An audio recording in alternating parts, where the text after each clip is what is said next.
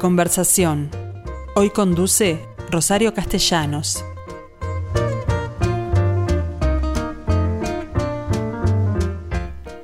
Bien, gente, ¿cómo les va?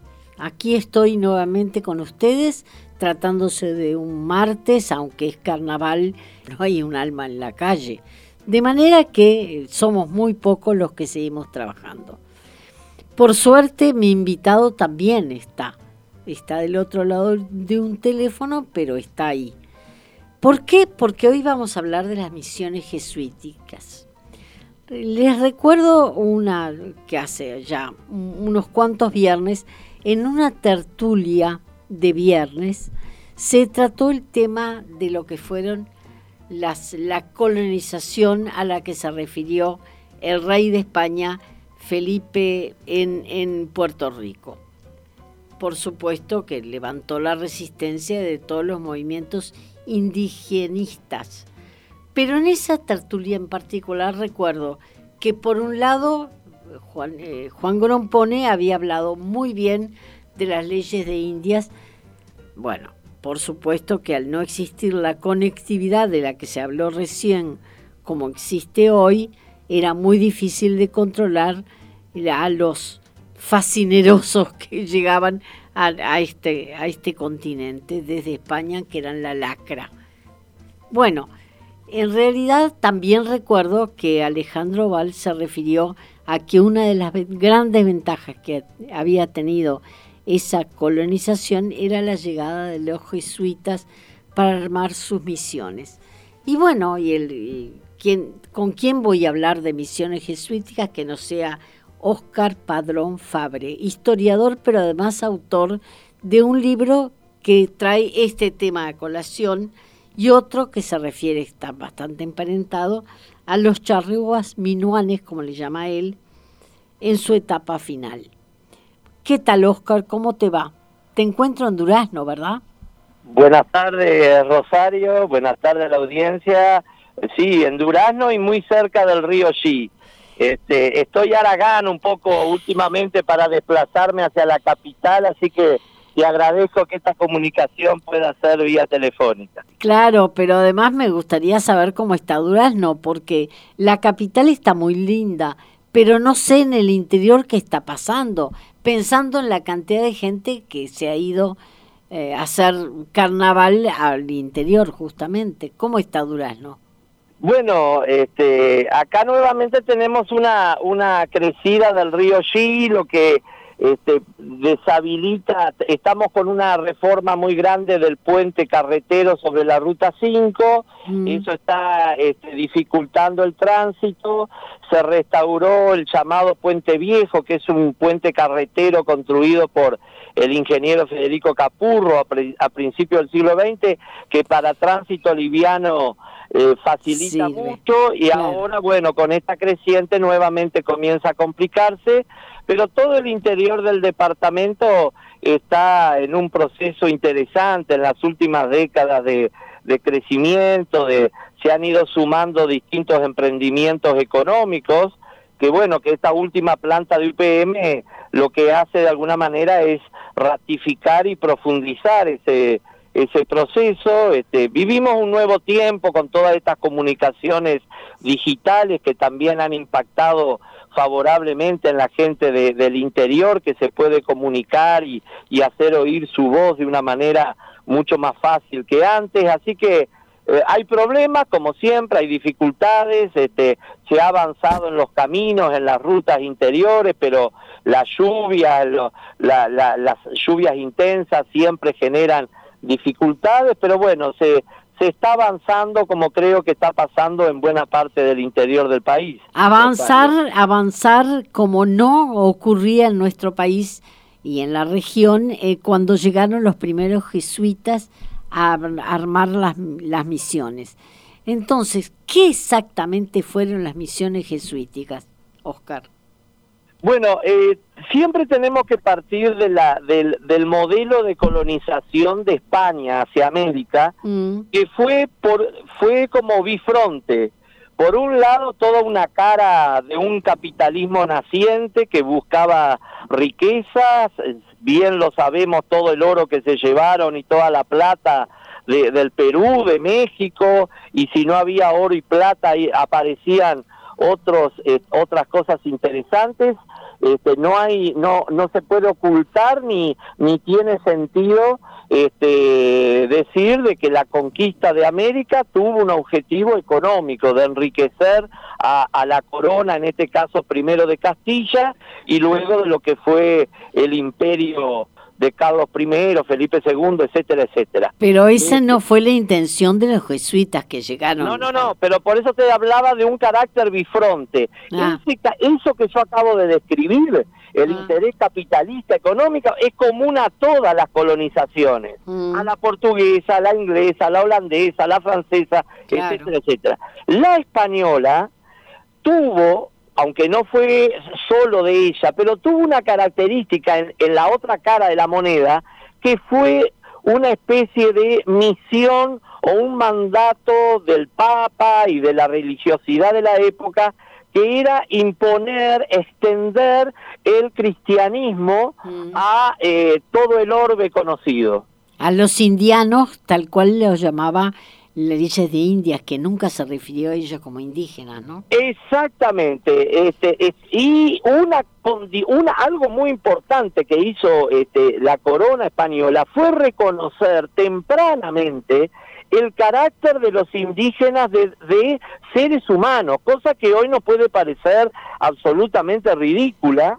Claro, porque, porque no fue lamentablemente eh, lo que se terminó aplicando por parte de aquellos que llegaron en nombre de la corona, ¿no? Por supuesto, hubo todo, hay toda una cara de explotación, la famosa encomienda, mm. en encomenderos.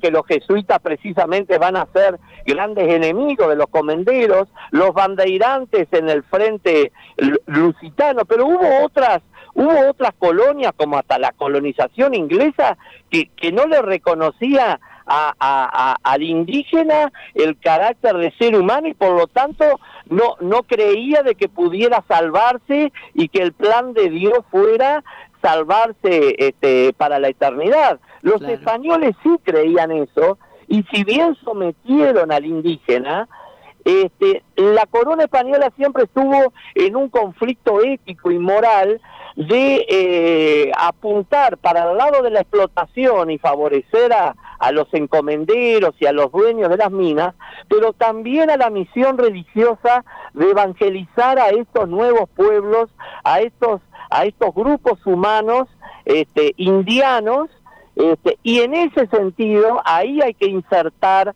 la tarea primero de los franciscanos, de los dominicos. No nos olvidemos de, de, un fray Bartolomé de las Casas, de un Motolinía que mucho antes de los jesuitas fueron los principales críticos de lo que los españoles estaban haciendo en, en América. Mm. Y después los jesuitas van a organizar toda una estructura y, ahí sí llegamos a, las misiones jesuíticas, que tampoco fueron exclusivas del Río de la Plata, que estuvieron desde, desde la Baja California, en, en, lo que hoy es Estados Unidos, pero fue Bueno, es el origen de Paraguay, por ejemplo, ¿no? Bueno, efectivamente, las misiones jesuíticas del Paraguay fueron de las más exitosas porque mm. eh, recordemos que, que, que, evangelizaron pueblos que estaban en un nivel de neolítico este, como podían ser los guaraníes y otros similares que eran este, grupos de cultivadores de aldea con un cultivo muy incipiente de la mandioca, del maíz. Este, pero ya eran, eran sedentarios, cosa tenían la condición de sedentarios, pero no fueron exclusivamente ellos, por eso incluso cuando se habla ahora de también el tema de los charrúa y todo eso, este, yo hace varios años que, que, he dejado de hablar de los guaraníes de las misiones y hablo más de los indígenas misioneros, mm. porque en realidad en las misiones se sintetizaron una serie de aportes indígenas, incluso charrúas, genoas, yaros, guaycurúes, este, que de manera voluntaria o de manera forzada este, fueron se a las misiones. Y, la misión, y los jesuitas lograron en el Río de la Plata esos grupos humanos con un nivel tecnológico muy bajo, en apenas unas décadas lograran formar 30 centros urbanos, primero fueron 48, pero por el ataque de los bandeirantes se tuvieron que replegar a principios del siglo XVII. ¿Y dónde estaban ubicados? Porque yo recuerdo uno en el departamento de Florida, donde está la calera de las huérfanas, pero creo que no es el único.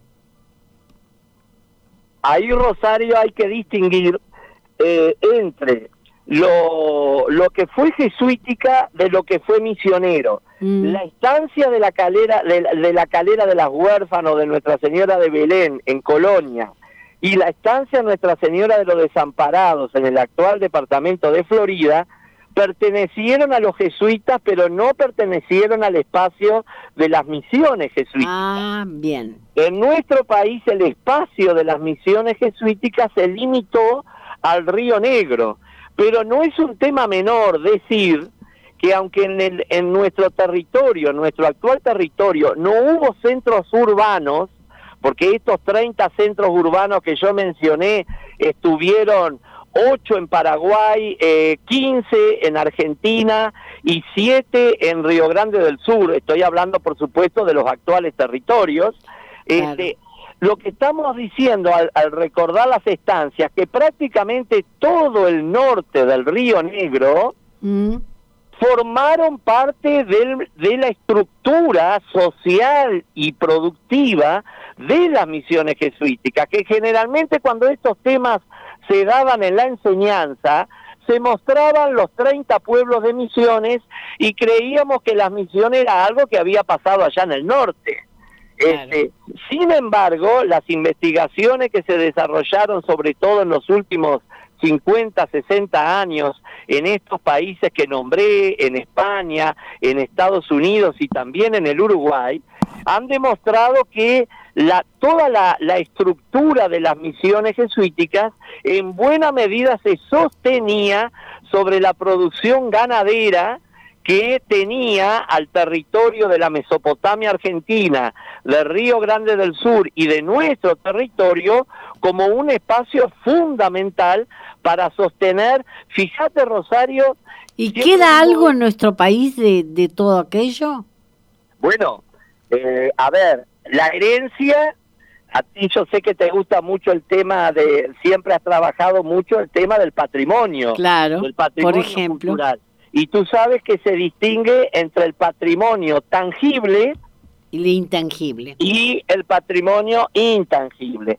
Si vamos al patrimonio tangible, se están investigando, se han investigado en los últimos años algunos testimonios de las estancias, de los cascos de estancias de las misiones en el norte. Todavía no hay datos concluyentes y yo tengo mis dudas hacia algunos lugares que muy rápidamente se le está atribuyendo el origen o cuando se habla de muros de piedra, se dice estos eran los muros de las estancias de los jesuíticas, yo tengo mis dudas, pero eso se está investigando. No hay duda de que algunas estancias del norte del país tuvieron como origen, por lo menos en su ubicación, antiguos puestos de las estancias en las misiones. Pero si pensamos en la en las en las murallas de Montevideo que se han ido claro que se hicieron con ese con esos indios. Se hicieron con esa mano de obra precisamente cuando cuando los canarios llegan este, a, para fundar San Felipe y Santiago se encuentran que ya tienen por lo menos ranchos y varias construcciones para vivienda hechas por, por los indígenas de las de las misiones. Y en el patrimonio intangible y en el patrimonio intangible, que yo creo que es el más rico, tenemos una herencia de sangre de las misiones jesuíticas. Cuando se habla de sangre indígena, fundamentalmente en el Uruguay, este, la antropología física podrá señalar que, que, se, que es más sangre pámpida que sangre eh, amazónica y guaraní. Pero lo que la etnohistoria ha demostrado con los registros parroquiales, con los antiguos censos de población, es que la población indígena era sobre todo proveniente de las misiones que fueron siendo abandonadas después de la expulsión de los de los jesuitas. Bueno, en realidad el libro tuyo sobre misiones está recordando los 250 años que fueron expulsados aquellos jesuitas, que lo fueron porque evidentemente eran enemigos de encomenderos, por ejemplo, bandeirantes que tú acabas de mencionar, ¿no? que los explotaban. Las misiones, las misiones construyeron un mundo al revés, mm. porque el nivel de vida que alcanzaron los indígenas de las misiones en cuanto a alimentación, en cuanto a la calidad de vida por los servicios urbanos que había, había pequeños centros de salud, pequeños hospitales en las misiones. Estaba el cotigo azul para las mujeres que quedaban viudas o que quedaban abandonadas. Estamos hablando de 300 años atrás, Rosario. El nivel de alimentación que tenían basado en la carne, en la yerba, en el maíz, en el arroz, este, hasta trigo llegaron a plantar en las misiones, era un nivel de vida que no lo tenían muchas de las poblaciones criollas de la época. Era para las cabezas de los blancos, de, de, la sociedad blanca que era la que predominaba, que era el conquistador, el colonizador, las misiones eran como un mundo al revés, porque no podían aceptar que el indígena tuviera ese nivel de vida, la riqueza en ganado. Y eh, además culturalmente eran superiores también, porque tenían un oficio tenía exactamente las misiones, un tema tan importante para reflexionar hoy, este Rosario. Las misiones yo las entiendo como una gigantesca escuela. Mm. Fueron gigantescas escuelas donde los, los jesuitas este, aprovechando que el hombre guaraní y la mujer guaraní tenían enormes cualidades, porque otra cosa que hay que valorar, estos hombres que venían de Europa se dieron cuenta que los hombres y las mujeres de nuestro continente tenían un potencial de aprendizaje fantástico. Pero no todas las tribus fueron igualmente dóciles para, para, para ser, eh, ser educadas, digamos, por los jesuitas, ¿no? Claro, claro, Rosario, porque tú, eh, claro, porque ahí ahí hay todo un tema que tiene que ver con el eh, sedentarismo, por ejemplo. Con el sedentarismo es clave, el sedentarismo es clave porque los grupos humanos que son sedentarios mm. frente a la invasión de un grupo, de un, de, de, un invasor, incluso con mayor poder eh, tecnológico, se ven ante la alternativa de someterse o resistir. Claro. Este, en cambio los grupos cazadores, y eso no pasó, a veces tenemos una mirada muy provinciana mm. de la historia de nuestro país y creemos que lo nuestro es excepcional, no. Los grupos nómades y sobre todo cuando conocieron el caballo. El caballo. Como, fueron los grupos pampeanos, ya sea del lado argentino, del lado chileno o de nuestro territorio, adquirieron una capacidad de desplazamiento que les permitía acercarse a las poblaciones criollas cuando lo necesitaban y cuando se veían atacados, tenían un dominio tan fantástico del caballo que nunca los podían alcanzar. Claro. ¿Es verdad? Este, por eso los propios jesuitas decían, si hay pueblos de toldería no los podemos convertir. O sea, lo, porque la, la es decir, toldería significaba que no vivían en aldeas, que no tenían cultivos. No, que eran, que eran nómades. Nómades, exactamente. Que paraban allí un ratito, un rato. Pero, pero no eran anticolonización, porque bien que a los a los genoas, a los charrúas, a los yaros, le encantaba vestir la ropa que se fabricaba en las misiones, mm. este, obtener yerba, comer mejor, ¿no? Comer mejor, el ganado, eran, por ejemplo, los genoas, los charrúas aprovisionaban a las misiones de caballos mm. o de ganado silvestre, o sea que las relaciones nunca fueron de amor y odio tan, tan marcados, sino que pasaban por distintas. Ahora, ¿por qué los guaraníes y otros grupos aceptan de una manera tan rápida y tan vertiginosa convertirse y aceptar a los misioneros, Rosario, porque los grupos, sobre todo con, donde comenzó la, las misiones en el Alto Uruguay, en el Alto mm. Paraná, se veían amenazados por los bandeirantes del lado de San Pablo y por los encomenderos de Asunción y de Corrientes, que los dos querían lo mismo, explotarles y sacarle el jugo a los indígenas. Claro, hacerlos trabajar para ellos. Explotarlos de una manera vergonzosa y por más que el rey, tú lo dijiste muy adecuadamente, por más que el rey dictara las leyes de India y después vino vinieron las famosas ordenanzas de Alfaro y todo eso que prohibían la explotación y mm. prohibían la encomienda, era tan grande la distancia con Europa y era tan enorme este territorio que se prestaba muy fácilmente. Bueno, estamos hablando de que una carta pues, de, de, denuncia podía demorar un mes en llegar y otro mes en volver. Estamos hablando que aunque fuera la persona personalmente, tenía un viaje en barco que duraban más de 20 días. Pero no, otra que un viaje a España, por favor, no que, que era a vela, con suerte podía durar hasta dos meses o más, depende del año.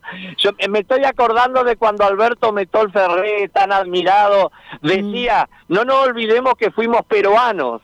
Y eso significaba de que, de que había que ir a protestar a Lima a la Real Audiencia de Lima para determinadas cosas porque de pronto ni en para ni en Asunción ni en Buenos Aires había autoridad suficiente para tomar determinadas decisiones que había que ir a Lima donde estaba el virrey. El virreinato claro este, o sea que era, era así. Entonces, ¿qué le ofrecieron los jesuitas? Los jesuitas le garantizaron de que ellos no iban a tener que prestar un servicio a las encomiendas y que los iban a proteger, incluso militarmente, del ataque de los bandeirantes. Todos recordamos la maravillosa película La Misión, sí que tiene, aunque aunque no sigue, aunque no sigue un hilo cronológico, porque por supuesto trata de sintetizar la historia de 150 años de las misiones en, dos minutos, claro. Pero toda esa escena de jesuitas que saben manejar las armas y que preparan a los indígenas y que los defienden, eso fue real. Eso fue real. Hubo jesuitas este, que no, no nos olvidemos que San Ignacio de Loyola había sido militar. Claro. No nos olvidemos que se llama la Compañía de Jesús. Mm. Este, entonces, cuando se ven atacados los indígenas por los bandeirantes, se terminó organizando una resistencia y un ejército liderado por los jesuitas, pero de indígenas, derrotan a los bandeirantes en la famosa batalla de Bororé en 1641 que marca de ahí en más viene el gran desarrollo de las misiones jesuíticas. Tú sabes que tengo una duda, te la voy a preguntar porque seguramente tú la sabes. El territorio de misiones que perteneció a la banda oriental y que en definitiva terminamos regalándole a Brasil, ¿tiene algo que ver con misiones jesuíticas?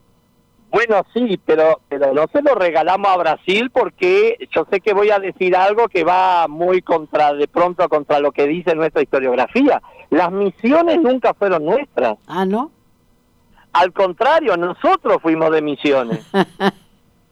porque cronológicamente las misiones son muy anteriores al Uruguay. Hoy te, hoy te iba a decir que cuando Montevideo nace y tiene 300 habitantes, las misiones tenían 140 mil habitantes. Pero eran eran misiones eh, guaraníticas, Claro, jesuíticas. las 30 misiones de los, de los jesuitas llegaron a tener más de 140 mil habitantes. Fue el centro de la región de, de, de América, en su, de, de América del Sur en su época, sobre todo el Río de la Plata, no de América del Sur, del Río de la Plata. Pero formaba parte de nuestro territorio en algún no, momento. pero pero pero las misiones eran un territorio totalmente eh, eh, eh, autónomo como gobernación de las Claro. misiones. Cuando se expulsa, cuando se expulsa a los este, jesuitas, viene el modelo borbónico de dividirlo en departamentos. Se crea una intendencia y se lo divide en departamentos. Cuando Rivera, perdón, antes de Rivera, cuando Artigas, rey en 1813, en las instrucciones, reivindica las misiones, lo puede reivindicar desde el punto de vista de la herencia española. Mm, Pero, pero por ejemplo, Montevideo nunca tuvo ninguna autoridad. Bueno, sobre- Montevideo no tenía autoridad sobre la campaña tampoco. Bueno, llega, la gobernación de Montevideo sabemos que llegaba Lleva hasta el ejido. No, sí, después se, se extendió la gobernación de Montevideo en la época de Joaquín de Viana, se extiende hasta la cuchilla, el albardón de los faineros en la cuchilla grande, pero estamos hablando siempre del sur del Río Negro. La- Claro. todo el no, a todo el norte de nuestro país pertenecía en buena medida después al departamento de Yapeyú. Claro. No nos olvidemos de mencionar esa misión de Yapeyú, donde después nació el general San Martín, tan importante en nuestra historia, Mm. este, que llegó a tener, cuando acá en, el- acá en la banda oriental eran todas pequeñas poblaciones de unos centenares de habitantes, Yapeyú llegó a tener entre 8.000 y 10.000 habitantes. Y otra No- pregunta que me surge porque estuve allí, Santo Domingo de Soriano, ¿cómo, cómo nació? ¿Cómo un- encaja? Bueno, ¿te acuerdas que yo mencioné anteriormente que si bien los jesuitas fueron los más exitosos, Mm. no fueron los primeros los- porque hubo... ni los únicos, claro. Exacto, hubo otras con otras este, órdenes religiosas que lo precedieron. Santo Domingo de Soriano, de acuerdo a investigaciones que, que, que hizo este, Washington Lockhart, que fueron muy muy importantes, el Centro Histórico y Geográfico de Soriano, investigadores de la Argentina, todo hace pensar que primero, a mediados del siglo XVII, estuvo ubicado del lado actual argentino, de del otro, del otro lado del río Uruguay. y fue exactamente, fue una reducción de indígenas chanaes y posiblemente también de algunos charrúas, que, y que estuvo a cargo sobre todo de curas por algún tiempo de curas este dominicos Mm. ¿eh? o sea o dominicos este pero también después pasó a una a, a la- al- a un tipo de corregimiento este donde había autoridades civiles que dependían de Buenos Aires. Santo Domingo de Soriano prácticamente siempre dependió de Buenos Aires. Nunca Claro. dependió jurisdiccionalmente. Yo recuerdo que había tallitas, eh, imágenes indígenas, por eso en mi pregunta, con Bueno, pelo natural la- además. La, ahí hay dos cosas. Primero que en general el culto de las imágenes fue una característica de la religiosidad española traído Claro. a América. Mm. O sea, to- eh, eh, toda América está llena de, de imaginería religiosa. Pero en este caso no venían de España, eso es mi pregunta, porque Bueno, son claro. figuras absolutamente indígenas. Claro, bueno, los modelos, eh, en- entre tantas cosas que eh, aprendieron, ap- aprendió el indígena en las misiones, este, Rosario, entre esos oficios que mencionamos antes, estuvo el, el arte del tallado de la madera América con una madera, sobre todo en la zona este, paraguaya, paraguaya, claro. misionera, con unas maderas maravillosas y entonces por eso recorremos los museos de Paraguay, de Argentina y, de, y, del, y del sur de Brasil y nos quedamos maravillados de las tallas en madera que Mm. existen. Pero además, después de la expulsión de los jesuitas, comenzó el éxodo de los indígenas de las misiones, por distintas razones que serían extenso de explicar. Y dos indígenas en ese éxodo se llevaron centenares y centenares de tallas en madera. Eso es lo que explica por qué este, en Montevideo, en Durazno, en Paysandú, en Santo Domingo de Soriano, en Colonia, en Rocha, en Minas, en, en tantos lugares hay tallas, este, imágenes Sí, religiosas, sí. algunas de culto en un templo, otras de culto a veces en un hogar Ah. particular que tienen su origen en este, las misiones. Bien, yo me, me sorprendió muy, muy gratamente el, el testimonio de un uruguayo que habla de que el, el país que él conoció antes de las misiones y el que conoció después era totalmente diferente. Y no era un partidario de los jesuitas, ni siquiera un jesuita. Sí, estás hablando de Andrés Lama. Andrés Lama, nada menos. La- And- eh, bueno, para mí ese texto es, es sumamente revelador porque Ah. eh, Andrés Lamas en el siglo XIX estaba absolutamente en la vereda de enfrente de, de, de lo que podían ser los jesuitas de esa Sí, época sí. y la iglesia católica de la época. Sin embargo, en la, en la introducción de la edición del libro de Guevara, que él realiza, un, un destacado jesuita, Mm. él, eh, Andrés Lama era un hombre de progreso. Andrés Claro. Lama era un hombre que quería, es un hombre de, la, de, de- de mediados del siglo XIX que, que, que ama el progreso y quiere para América el desarrollo que él está viendo en Europa. Y Claro. cuando estudia la historia en profundidad y sin prejuicio, eso me parece, por eso me alegra que lo hayas mencionado, y no la estudia con prejuicio ideológico, entonces no niega la obra de los jesuitas, lo que está diciendo es, para la época, lo que lograron los jesuitas fue fantástico. Y, y no podemos dejar de emocionarnos, dice, ver la entrega humana de estos hombres que sí. abandonaban Europa, que abandonaban Europa y prácticamente solamente con una cruz en la mano Sí. daban todo por estos indígenas, porque hay que destacar también otra cosa, los sacerdotes que venían, sobre todo de la compañía de Jesús, Rosario, Mm. tenían una preparación intelectual impresionante. No- claro, no- porque de otra forma no, no lo habrían podido transmitir. pero pero los arquitectos que vinieron este Claro.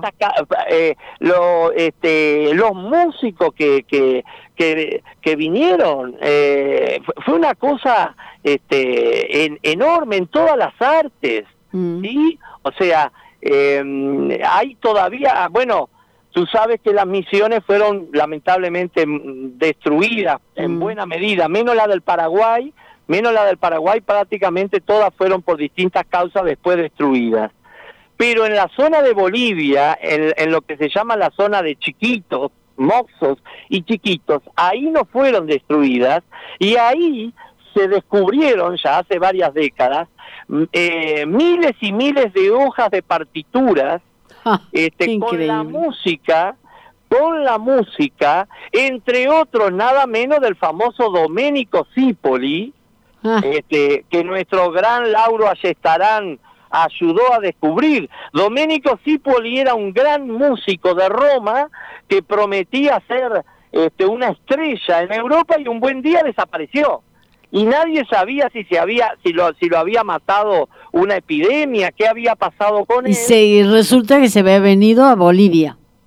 No, se vino a Córdoba, se vino a Córdoba, pero se dedicó a componer música Eso lo, eso lo, lo, identificó primero Guillermo Furlon y sobre la base de Guillermo Furlon, eh, eh, Ayestarán hizo una investigación fantástica y resulta que desde Córdoba componía partituras para todo el espacio misionero y llegaron a Bolivia y llegaron a Bolivia y hoy se, se interpretan y, en, y ahí en Moxos y Chiquitos se hacen festivales de música sacra donde se interpreta la música que componían.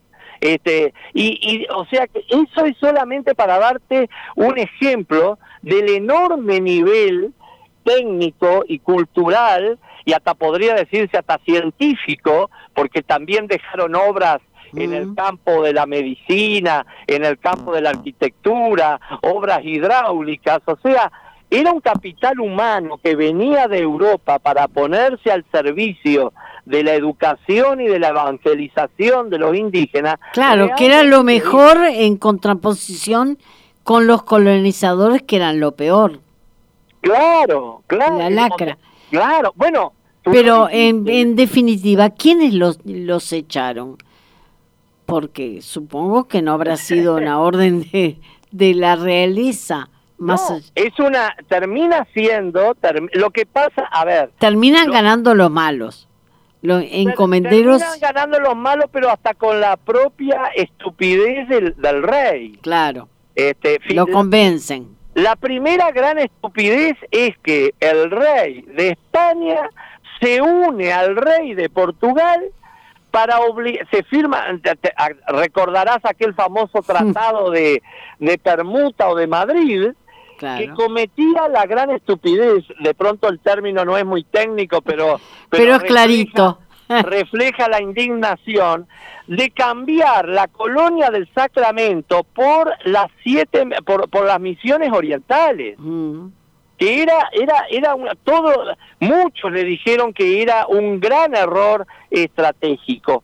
Y todavía este el rey cuando se produce la resistencia de los indígenas este estoy hablando del año 1752, 53, 54 llega al colmo de que se une el ejército español al ejército portugués para juntos marchar a los siete pueblos y obligar obligar a los indígenas a abandonar sus tierras. Ahí es que surgen esas cartas que yo publico en el libro y que quiero quiero aprovechar el espacio que me da para para comunicar que ese libro yo lo he puesto ahora a disposición libre de todo el que lo quiera tener. Claro, o sea pero pueda... es, es muy interesante porque hablan los protagonistas en realidad. Claro. Tú lo que haces es juntar los documentos que no son demasiados, porque muchos se perdieron y otros los hicieron perder, y en realidad, eh, bueno, dicen mucho, más allá de, de lo que te, de lo que aclarase desde la introducción, de que son mucho menos de lo que debieran existir, ¿no? Claro, o sea, es un eh, yo no creo en esta en este siglo XXI mucho en los libros que pasan de las 200 a 250 páginas, este Rosario, mm. este, porque estamos estamos este, seducidos y presionados por una lectura rápida. Que, y, la, y, el día, lamentablemente, no hemos cambiado el día y sigue teniendo 24 horas. Claro. Entonces, lo que yo traté con ese libro fue de condensar una selección documental de toda la historia de las misiones, desde que nace hasta que son expulsados los jesuitas, con documentos, con fragmentos de documentos, porque muchos de ellos no están completos, que sean lo suficientemente representativos para mostrar toda la enorme diversidad temática que implica las misiones, con una breve introducción este, mía de todo, de cada uno de esos temas, podría ponerse muchísimos más ejemplos. Y lo hice como un homenaje a, a que se, con, se, se, cumplieron los 250, los 250 años, años de la de la expulsión. Claro, y resulta que prácticamente fue una fecha que pasó inadvertida también en Brasil, en Argentina y, y, y, en nuestro país. Lo mío fue un pequeño homenaje porque me parece que esa expulsión eso, esa, ese echarlos de las misiones después de lo que todo, de todo lo que habían hecho, echarlos como delincuentes. No, y tratarlos como tales, porque volvieron algunos, ni siquiera pudieron superar el viaje, ¿no? Pero claro, los hicieron bajar como prisioneros en balsas por el río Uruguay y Paraná. Mm. Los, los, los, los este, confinaron en Buenos, Aires. Aires y los metieron en los barcos y como muy bien tú dices, algunos murieron en la travesía y otros murieron o al llegar a España o en la otra travesía que les tocaba porque el destierro terminó para la mayoría de ellos en tierras de la península itálica. Fue de una ingratitud tan gigantesca lo que hizo este, en ese momento. Eh, Era un Carlos, ¿no? Carlos, ¿eh? Carlos, Carlos III, Carlos III, exactamente. Eh, y ahora, este, después, los Borbones, los Borbones después, lamentablemente, muy tarde, se dieron cuenta del tremendo error. Del disparate. Porque las misiones también actuaban como una marca militar, ah. porque también las misiones tenían su, su contracara militar y los, y los misioneros actuaban como los principales defensores del territorio hispánico frente a el lusitano. Cuando entran en decadencia las misiones, todo eso se cae. Todo eso se cae. Y Artigas, ya que lo mencionaste, Artigas tenía profunda conciencia de todo eso. Por eso es que en las instrucciones del año 13 mm. reclama ese territorio, aunque históricamente no haya pertenecido a la gobernación de, de Montevideo, pero él lo que es consciente él lo que es consciente de la importancia estratégica, económica que tiene ese territorio. No olvidemos, Rosario, que uno de sus hombres más leales fue el famoso este Andresito, o sea, Andrés Artigas, Andrés Guacurarí, que fue el gobernador de Misiones y, que, lo acompañó y lo acompañó hasta el destierro, ¿no? No llega a acompañar al destierro porque los, por los brasileños nos ah. toman prisioneros en 1819 y lamentablemente todo hace pensar que murió en Río de, de, Janeiro, pero eso te muestra la lealtad de este pueblo indígena con Artigas y a su vez Artigas sabía que las misiones eran muy importantes porque lo aprovisionaban de ganado, de yerba, de ponchos de lana y de y de y, de, gente instruida. Claro, que era gente instruida, hasta de músicos. Mm. Hasta de músicos. La Rañaga cuando viaja a Paysandú se encuentra una o dos veces con, con grupos de pequeños grupos de músicos que, eran músicos que habían aprendido el violín y la guitarra en este, las misiones. Seniler, Seniler se los va encontrando también en 1820-21 en su recorrido y los va elogiando por el nivel, dice, son muy superiores a los gauchos. son muy superiores a los gauchos. Este, y nosotros tenemos tenemos todavía entre nosotros una herencia de sangre este, que viene de, de, de, ellos. Hay apellidos, como por ejemplo Cumbay, Barité, Tacuaratí, Samantú. Bueno, y nombres geográficos. La toponimia, exactamente, la toponimia, este, la toponimia eh, eh, yo siempre hablo de, Francisco Bausá, porque Francisco Bausá quería que el charrúa fuera el indio uruguayo, pero se encontró con el problema que la toponimia era guaraní. Entonces no. Bueno, y hay quien niega que en realidad los importantes fuera, fueran los charrúas cuando en realidad eh, los determinantes fueron guaraníes, ¿no? Bueno, por eso yo te decía hace un ratito que yo prefiero hablar de misioneros, porque esa división, eh, por ejemplo en Yapeyú, en Yapeyú hasta en San Borja, es probable que no hayan predominado la sangre guaraní y sí haya predominado grupos pámpidos. ¿eh? Eh, tenemos que pensar también, Rosario, que lo que nosotros hoy sabemos de aquella época eh, está basado en los fragmentos, en los trozos de documentos o de vestigios arqueológicos que nos han quedado de 300, 400 años atrás. Entonces, la realidad de la época fue mucho más rica en cuanto a diversidad de pueblos, de, grupos humanos, de interrelación entre ellos, de lo que hoy podemos conocer. Claro. Oscar Padrón Fabre, por supuesto que me, me pasé el tiempo porque me pareció demasiado interesante todo lo que tenés para contar y bueno, y que no es frecuente encontrar una persona que hable en estos términos de, de nuestro antepasado histórico. Así que muchísimas gracias. Muchísimas gracias y bueno, y seguir disfrutando de ese durazno eh, con el cual tenés también mucho que ver.